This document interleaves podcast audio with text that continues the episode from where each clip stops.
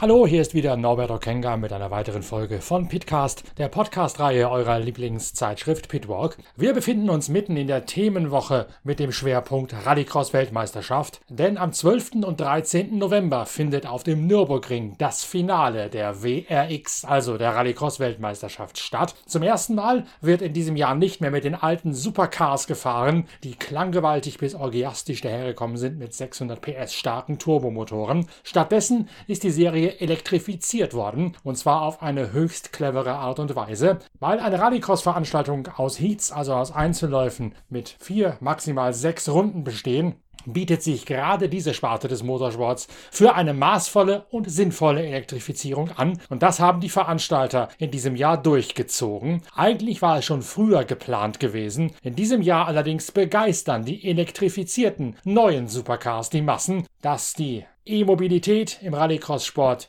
der Fanbegeisterung keinen Abbruch tut. Das hat man bei Traditionsveranstaltungen wie beispielsweise in Höljes oder in Hell gesehen. Am Nürburgring wird sich diese Erfolgsgeschichte jetzt fortschreiben. Am 12. und 13. November kommt das Finale der harten Jungs in ihren draufgängerischen Kisten in die Eifel, genauer gesagt in die Müllenbach-Schleife.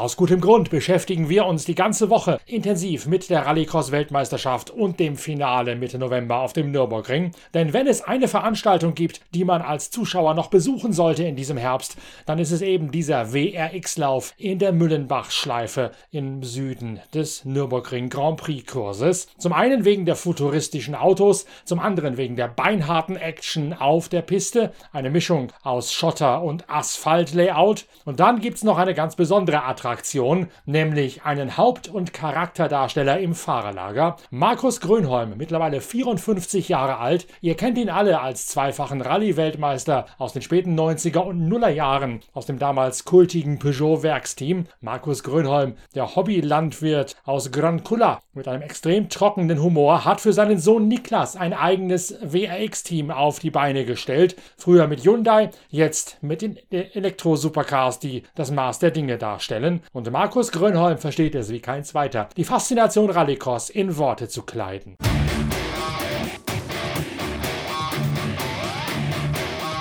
Zunächst einmal ist es ja schon ungewöhnlich, dass Markus Grönholms Sohn Niklas in die Rallycross-WM gegangen ist, statt in die Rallye-WM, in der Grönholm Senior seine größten Erfolge gefeiert hat. Markus Grönholm antwortet: I, uh, you know, we have a we have a class uh, where you can start uh, quite young in Finland.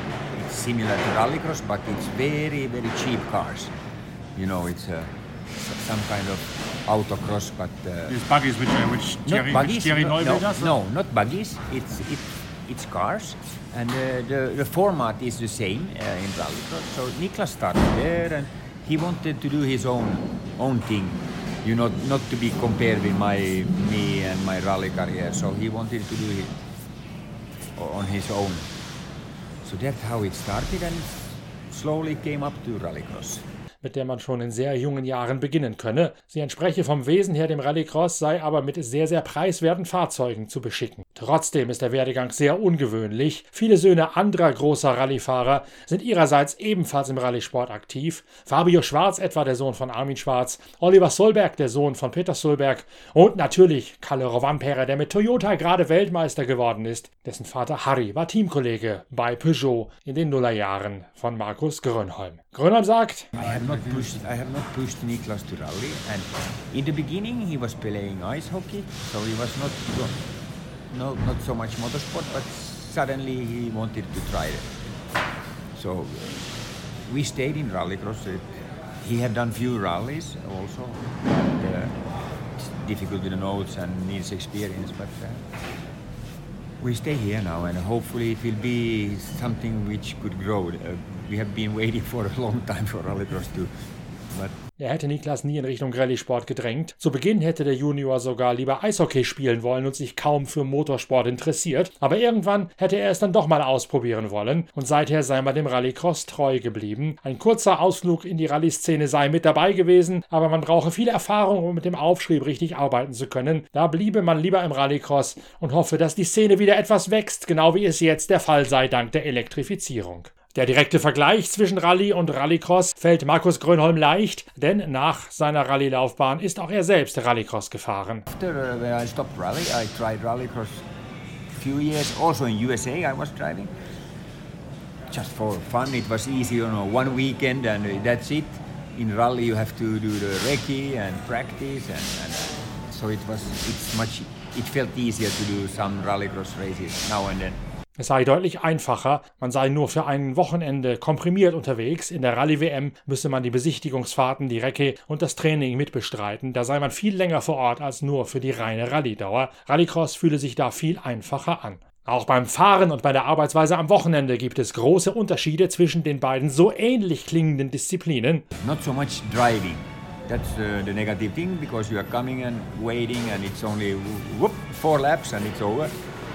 But uh, in the other hand, it's it's very okay. Here it's maybe not so interesting now. It's cold and not so many spectators. You don't have the feeling.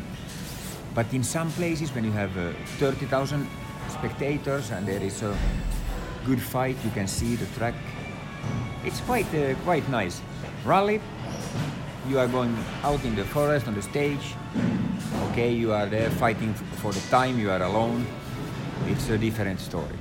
Also fun, fantastic, of course.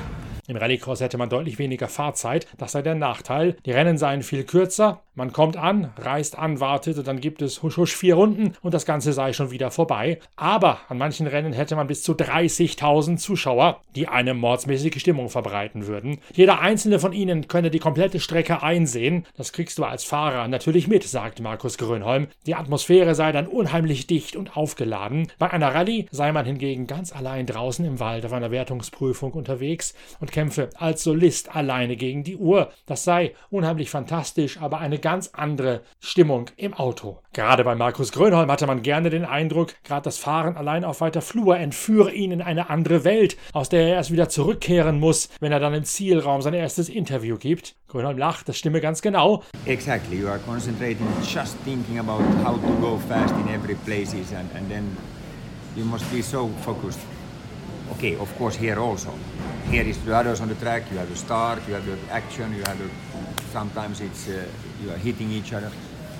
There you don't have to worry about the others, you are just doing the times. Listen to the co-driver. But it's almost got a romantic touch to it, if I may say it. So you're only you and your co-driver on your own in the forest or in Kenya Dan- or dancing, wherever you are. dancing with the car, you know. That's- Wow.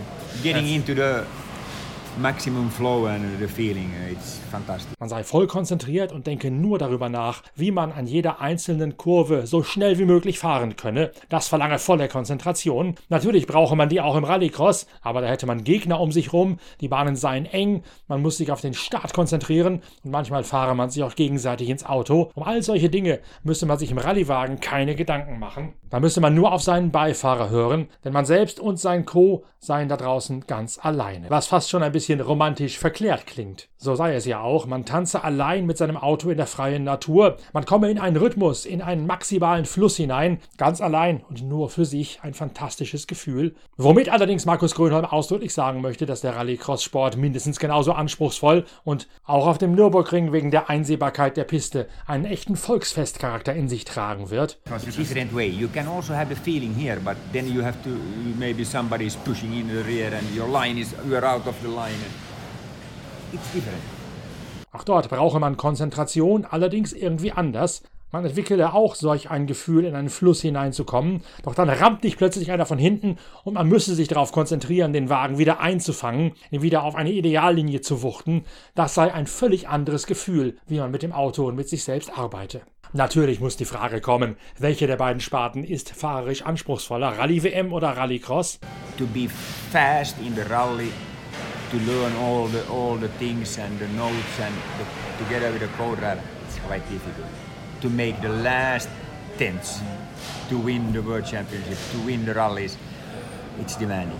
Okay, here it it's also, but also you can win here by luck sometimes a little bit, or good uh, starting point, or good. Uh, it's uh, different. Um im Rallye-Sport schnell zu sein, um da alle Ansagen mit dem Beifahrer richtig vorzubereiten und umzusetzen, um das letzte Zehntelchen rauszuholen und dann Weltmeister zu werden, das sei schon verflixt hart. Im Rallycross könne auch genau dieses letzte Quäntchen gefordert sein, aber man könne hin und wieder auch aus reinem Glück heraus gewinnen oder durch einen guten Startplatz.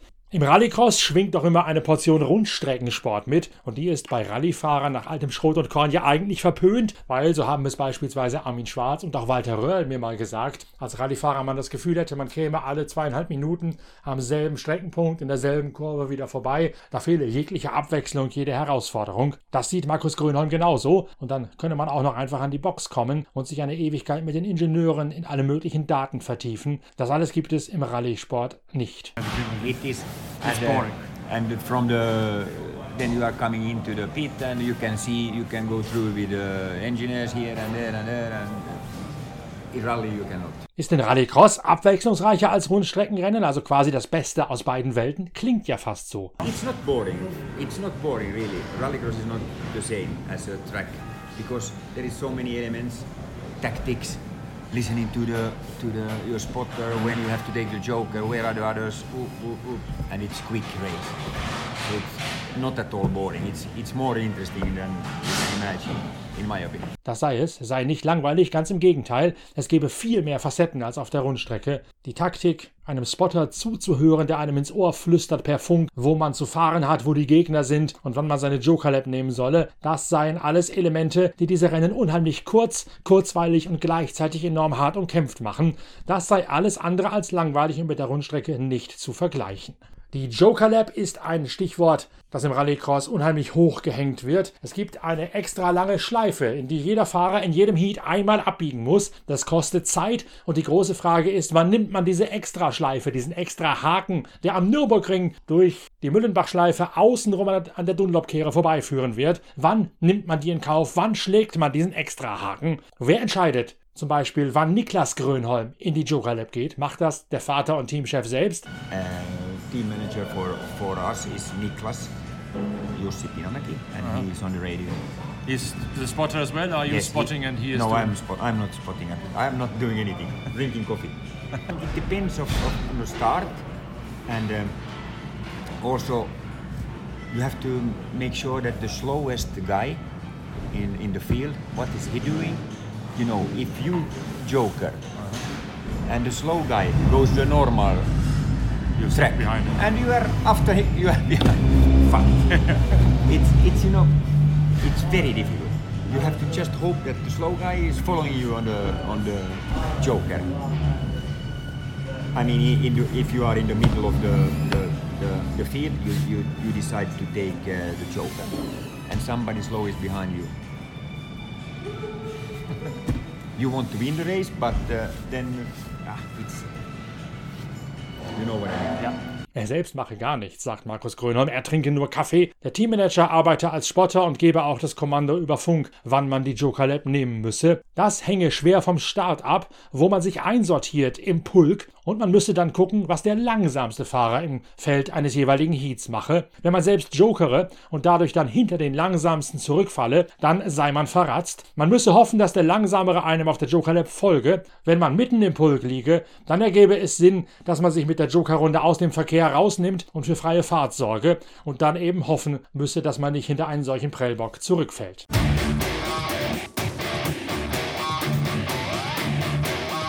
Ihr hört es also schon, der Rallycross-Sport hat bei seinem Finale auf dem Nürburgring am 12. und 13. November unheimlich viele Facetten, die einen Rennbesuch dort in der alten Südschleife der altehrwürdigen Grand Prix-Strecke lohnenswert machen. Die Eintrittspreise sind äußerst moderat, man kriegt richtig viel geboten fürs Geld. Was es kostet, wie der Zeitplan aussieht und welche Ticketvarianten es gibt, von Eintagestickets bis hin zu VIP-Pässen fürs ganze Wochenende, all das findet ihr auf der Internetseite des Nürburgrings, sprich auf der Seite nürburgring.de. Wir werden uns hier im Pitcast bald schon mit einer weiteren Folge mit der Rallycross WM und dem Finale auf dem Nürburgring auseinandersetzen. Dann haben wir einen weiteren spannenden Gesprächspartner für euch, nämlich Kenneth Hansen, den Rekordweltmeister, der mittlerweile ein eigenes Team unterhält für seine Söhne Timmy und Kevin Hansen. Freut euch schon auf die nächste Episode von Pitcast in unserem Themenspecial Rallycross Weltmeisterschaftsfinale auf dem Nürburgring. Empfehlt uns weiter, empfehlt auch die Veranstaltung weiter, abonniert uns, gebt uns Likes und Däumchen. Wir hören uns schon bald wieder. Danke, dass ihr dabei gewesen seid. Euer Norbert Okenga.